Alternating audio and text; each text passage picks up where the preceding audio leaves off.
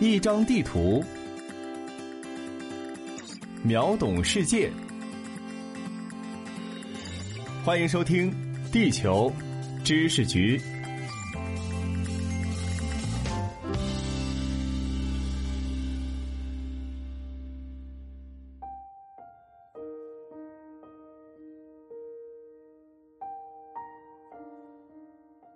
听众朋友们，大家好，欢迎收听《地球知识局》，我是零零六号地球观察员若琳。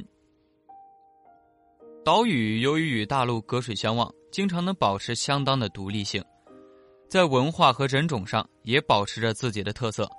但是，随着大陆上的人口爆炸或者是技术提高，登陆岛屿并移民是一种必然趋势。所以，人们经常能看到世界上的一些岛国或者岛屿地区。像千层饼一样，有一层一层的人口历史。和这些岛屿一样，宝岛台湾也是一个人口组成相当复杂的地区。台湾的族群可以分成原住民、闽南人、客家人和外省人，各自拥有聚居地和经济文化，构成了台湾丰富多彩的社会。但来源于中国大陆的这些居民的某些后裔，到了今天，却不愿意承认自己的中国人身份。五十年来，渤海滨。生番见作熟番人，裸行跌足崩髻发，传黄童男童女身。这是清朝时期描写台湾原住民生活的诗，其中的生番与熟番就是当时对原住民的称呼。之所以有生和熟的区分，就是因为当时汉人对与自己亲近的原住民称为熟番，疏远不往来的称为生番。所指并非单一的民族构成，而是分成若干小民族与部落。在明朝文人陈第所著的《东番记》中，将原住民称为东番。古代中国的官员和民间都并没有根据人类学的知识将其分类，这种情况一直延续到了日本殖民时期。日本殖民时期，殖民政府为了更加方便的统治台湾，对原住民进行了系统的研究，分类的方法也有很多，其中以1898年日本人类学家伊能家居所提出的。四群八族十一部体系最为重要，奠定了原住民研究的基础。后来，民国政府撤退台湾，也是承接了这一时期的研究，将原住民进一步分类。粗略来看，台湾的原住民分成两大类：住在高山山区的高沙族，也就是高山族；还有住在平地上的平埔族。而这两大类又衍生出很多的亚族。高山族有阿美族、排湾族、泰雅族等。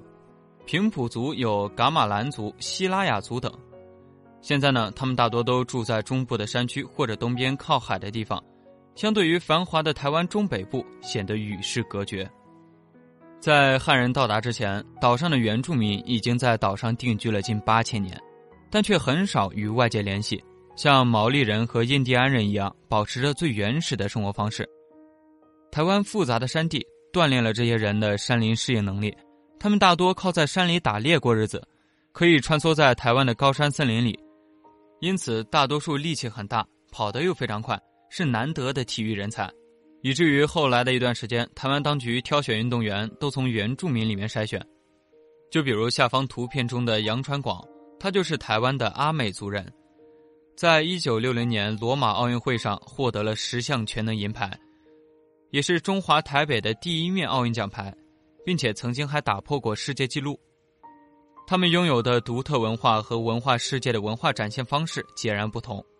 例如纹面，就是在脸上刺青，标志着成年与成就，是他们这一族的标志。有一些习俗看起来很野蛮，比如出草，也就是猎手，把敌人的头颅割下来，然后举行庆祝仪式。这种民俗对于汉人和日本人来说，都是超越生活经验的仪式化行为。不管是从心理上还是从道德上，都很难完全接受。于是，日本殖民时期，日本总督府提出禁令，禁绝了部分原住民风俗，尤其是出草这样以杀人为本质的民俗。在电影《赛德克巴莱》就清楚地描绘了原住民生活的状态，以及和汉人与日本人的关系。感兴趣的小伙伴也可以自行去观看一下。说完了原住民，咱再来了解一下本省人。台湾本系福建省，一半漳州，一半泉，一半广东人居住。这是一首描绘清朝时期汉人来到台湾辛勤开垦的诗歌。短短的三句话就道出了清朝时期移民台湾的两个族群，来自漳州、泉州说着闽南话的闽南人，还有来自广东说着客家话的客家人，两者合在一起，统称为本省人。但他们并不是第一批上岛的汉人。事实上，汉人开垦台湾历史久远，早在荷兰殖民时期之前就有汉人定居。荷兰殖民者雇佣他们为自己服务，但由于过度的压榨，导致了1692年郭怀一起兵反抗事件，汉人的起义最终被残酷的镇压，以失败告终。后来，郑成功收复台湾，对民众普及教育，积极推广儒学。郑氏政权在首都承天府，也就是今天的台南，建立台湾的第一个孔庙。年满八岁的孩子就要入学学习汉人文学历史，对开启台湾民智。居功至伟。另外，由于岛上当时的生产力仍然不高，郑氏集团屯兵驻扎，积极种植粮食，如左营、新营、前镇等很多地名就是这样来的。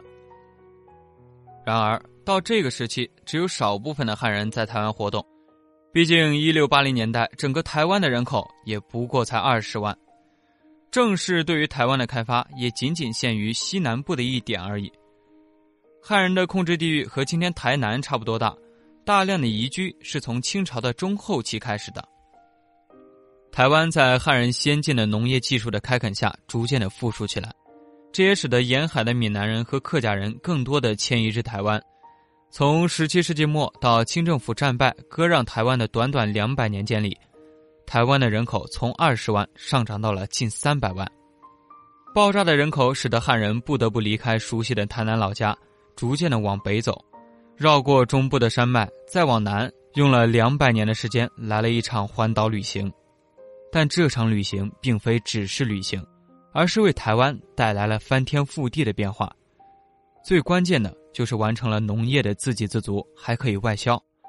其中，樟脑、砂糖和茶叶在世界都享有盛誉。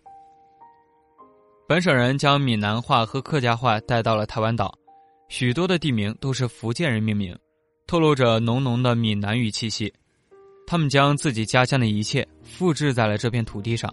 例如，汉人们多信仰道教或者佛教，于是全台湾遍布着一万多间的佛道寺庙。福建人的家乡美食也被带到了这里，例如卤肉饭、鸡肉饭、蚵仔煎。而关于外省人的诗句是这样写的：“喏，你说。”福田村在过去就是水围，故乡的泥土伸手可及，但我抓回来的，却是一掌冷雾。这是一个时代的悲剧。当年数以百万的人随着蒋介石抱着一年准备、两年反攻、三年扫荡、五年成功的心情来到台湾，却被岁月嘲弄，变成了回不去家乡的孤儿。这群人被称为外省人。相比较本省人，属于闽客族群，相对单一。外省人的来源就要复杂的多，他们来自中国的五湖四海，职业也五花八门，有军人、公务员、教师、学者等等。这批人的到来给台湾制造了很多的社会问题等待解决。当年到台湾的外省人有两百多万，而当时的本省人只有六百万，全岛的人口竟然有四分之一的外来人口，住是首要的问题。为此，台湾当局建了很多的住宅。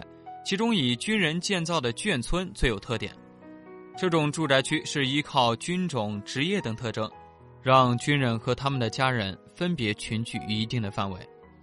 因为早期生活条件艰苦，邻里相互扶持，共度难关，因此眷村人都有很强的向心力。久而久之，就形成了具有特色的眷村文化。对于老兵来说，眷村不仅仅是一个住所，更是老兵漂泊台湾几十年的心灵依靠。眷村就是他们的一切，眷村就是他们的家。据统计，台湾最多时约有八百八十六个眷村，他们分布在台湾的各个城市。但是现在，因为房屋老旧、城市建设的问题，眷村被慢慢拆除，眷村文化也正在慢慢消失。目前仅保留一部分眷村作为文化遗产，记录那段时光。外省人给台湾带来的另一个问题就是文化融合和语言交流问题。在一九四五年之前，因为日本殖民的关系，台湾的官方语言是日语，而民间普遍说的是闽南语、客家话或者原住民的语言。外省人呢，则说着各省的方言，以至于本省人与外省人，甚至外省人之间都不能很好的交流。因此，推广国语非常重要。在一九四九年之后，台湾当局决定在全台湾普及国语。在往后的几十年间，台湾上课一律用国语，禁用台语。曾经的电影、电视剧、广播和正式场合也禁止使用台语。但是现在，为了保护闽南语等一些语言而做出了一些改变。所以，在这种教育下，国语才逐渐取代闽南话，成为社会和家庭的主流语言。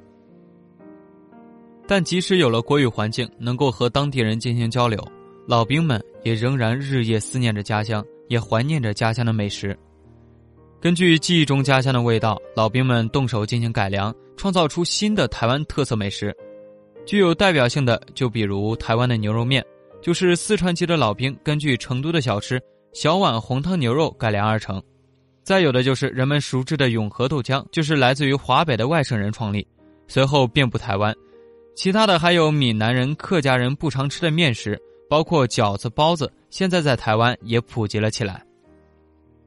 回顾了台湾的人口迁移历史，人们就会发现，这是一座和中国大陆关系剪不断、理还乱的岛屿。在岛屿上的居民根子里都有着中国人的血缘，两岸的血脉亲情并非政客信口雌黄所能打断，但因为长久以来的政治动荡和民间的宣传。原住民、本省人和外省人的后代有不少对中国人这个概念产生了怀疑和抗拒。坚守着中国人身份的外省老人们，随着时光穿梭，正在逐渐老去，甚至过世。他们对大陆故乡的依依思念，在台湾社会的影响力也在逐渐下降。但他们的心愿，毫无疑问是全体中国人的心愿。人们都深深期待着两岸能够早日和平统一，共同走向美好明天。好了，以上就是本期节目的全部内容。本节目由喜马拉雅 FM 独家播出，由地球知识局全权制作。感谢您的收听，我是若琳，我们下期再见。